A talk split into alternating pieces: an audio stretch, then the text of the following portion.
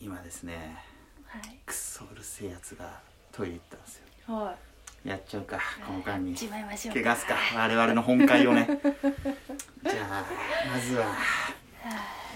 まず初めてローション使った話をしようかお 互いなかなかのそうあのね18フェス良かったでしょ よかったねよかったでしょあれはあれよかった俺すっげえ感動してこのラジオトークで何回も話そうと思ったのに、うんうんうなんんか一人だけハスに構えたおっさんがいてね、はいはいはいなんはか青臭いとかうんなんかもう俺には眩しすぎんだあれみたいなことを言ってうんうんうんう全ん然語らせようとしてくんいないああもう心が心が汚れきってしまったそう汚れね切ってんのぶっさいくな大人になっちゃったの汚ね薄れたもんだなってでえっ、と今ちょっとトイレのところにあの蓋をしてあるから帰ってあ帰ってきちゃっああ来ちゃいましたためねんどくさいの帰ってきたなこれなまあ構わずはい構わず、い、やでどうでした18フェスよかったでしょいやちょっとねもう 泣いちゃいそうっていそうでしかょそうでしょいやあれはね、あのーまあ、ちょろっと前も話したかもしれないですけど、僕、はいアレキサンドロスの18フェス、はいはいはいあれをまあやったんだけど、まあ、ネックのうちにも話したかもしれないけど、はいまあ、あの、アレキサンドロスは4年目なんですよ。うんうんうんうんで、えーまあ、毎回毎回18フェスというタイトルでアーティストがこう変わっていくと。はいはいはいえーワンオクロック、んえー、2回目がワニマ、うん3回目がラドラッドウィンプス、うんで、えーアレキサンドロスになっうたんうんんでうすよ。んうんでさアレキサンドロスのさ「フィロソフィー」っていう歌、はいまあ、直訳すると哲学という意味なんですけど、うんうんうんうんあれさもう10、まあ、18フェスという通り、はいえー18歳が1000人集まって、うんこうね、あのーライブをするわけですけれども、えあれぶっちゃけ純粋な感想どうでした純粋な感想ですか、うんうんいやだからやっぱりあのーうん18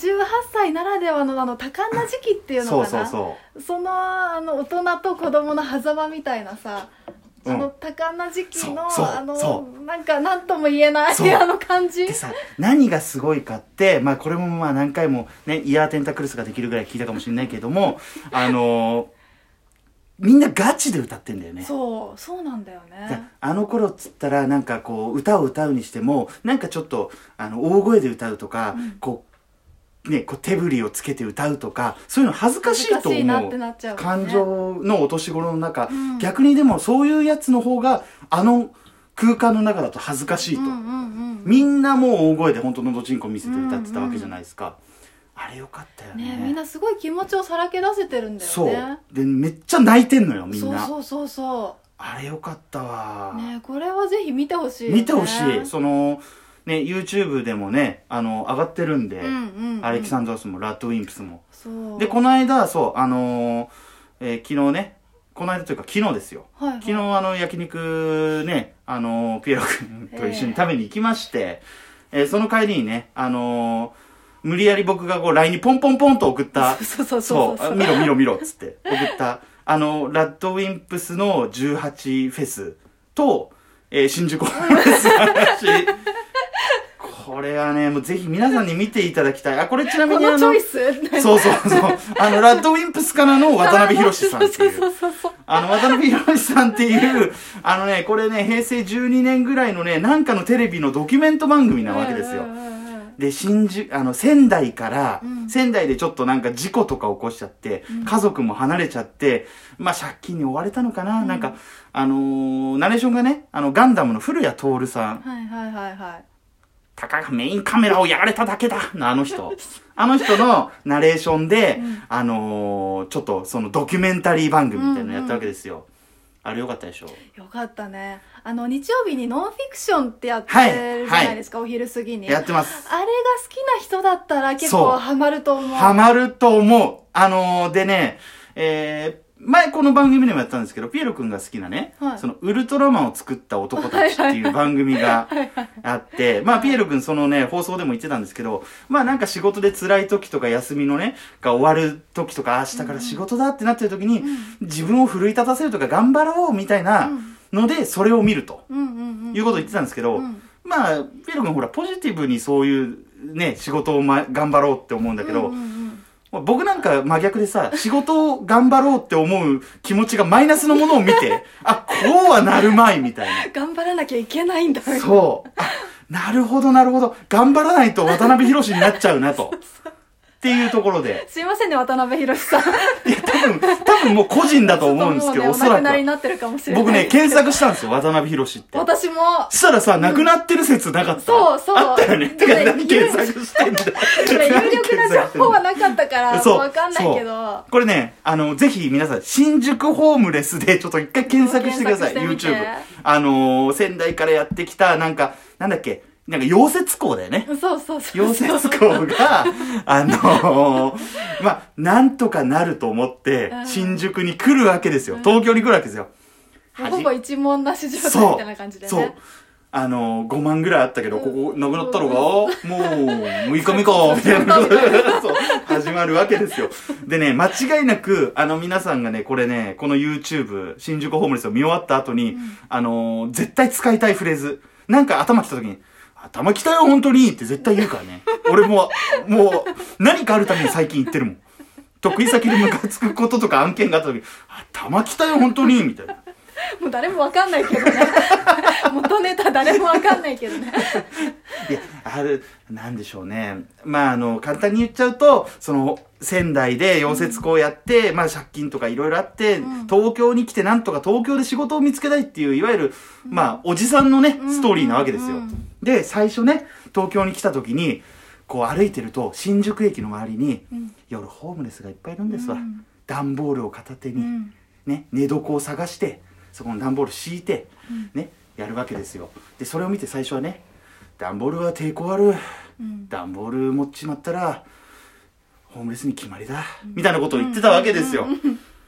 でそこからあのまあ紆余曲折いろいろ今はハローワークになってるんだけど昔はね職案食案ねそうだったっていう呼び方がねそういう名前がで、職案に毎回渡辺さん足しげく行くわけですよ、ん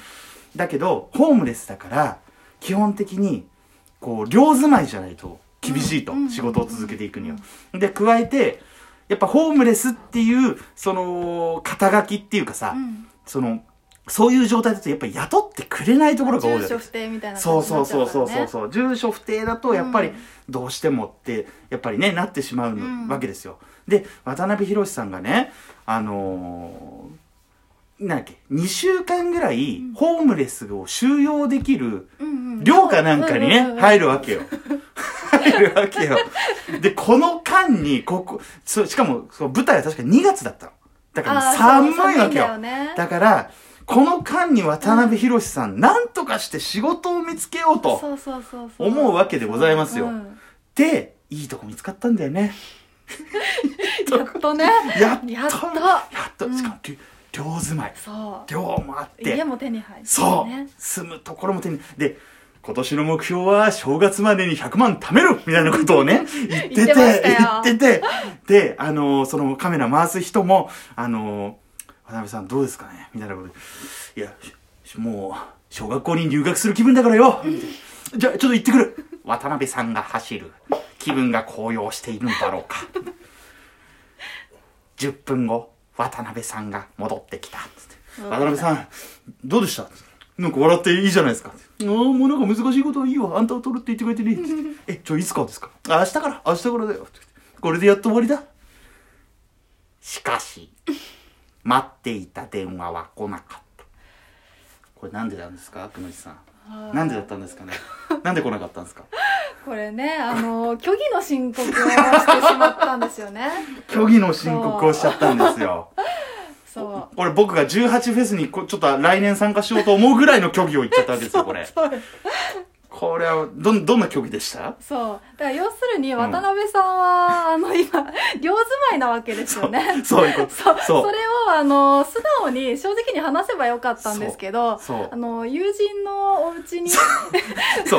あそう。住んでるところを、友人の寮をに住んでるってそうそうそう言っちゃった時の渡辺さんのえ言い訳、うんはい、真似します。俺、虚偽なんて言葉知らなかったからよ。いや、ちょごめん。虚偽っていう言葉の意味云々の話じゃ そうねえよ。いうことじゃねうんあの、その嘘の、嘘を言うことがまずいんでしょっていう、そのなかなかね、あの、で、結局またあの仕事探しに戻っちゃうわけえですよ。うんそこもダメになっちゃって。うんうんで、えー、まあ、また職案に行くんですけど、ここで事件がね、はい起こるわけですよ。 えーまあやっぱりねもう長蛇の列なわけですよやっぱり仕事探しで、うん ナレーションの真似をします 順番待ちをしている間渡辺さんの中で何かが切れたえーそこら辺にいたホームレスのおじちゃんと焼酎飲んじゃうんですよ食は行く前っすよそこはねいや順順番待ちね順番待ちしてる時にそこら辺のホームレスとだけなしの金が一杯の焼酎に消えていくその後さらに大事件起こるからね酒飲んできちゃったんですかいやうんうん酒うんうんもうもう二日酔いみたいなもんだからみんなこれだけ探してんですよ俺だってそうですよ俺だって一生懸命ですよシラフで来て酒飲んでたら相談の対象にならないでしょ人々はプライドをどんどん剥ぎ取っていく平成12年時代の闇がまた一人の男を飲み込もうとしていたっていう話なんですよこれで最終的なオチが6日後ね6日後なんですよねこっから6日後ですよそう怒られてからの6日後、 6日後新宿駅でね渡辺さん見るんですよそういたんだよねいたんだよいたで片手に何持ってたっけ段ボー ル段ボールあれだけ嫌ってたね、最初ね言ってたよね段ボールはねそう、ダダメンだボールよって抵抗あるっつっうんて、あれ持ってたら決まりだっつっうてん言ってたんですよ。いやーで、最後の締めが、その夜、我々は渡辺さんの追う勇気がなかった。って言って終わってくんですよ。このうちさんさ、休み3連休の今真ん中だけどさ、うん月曜から仕事頑張ろう。頑張る辛いけ 辛どいけ頑どね張る私頑張ろう。はい。ためになる回でした。ありがとう後ろ向きだな。後ろ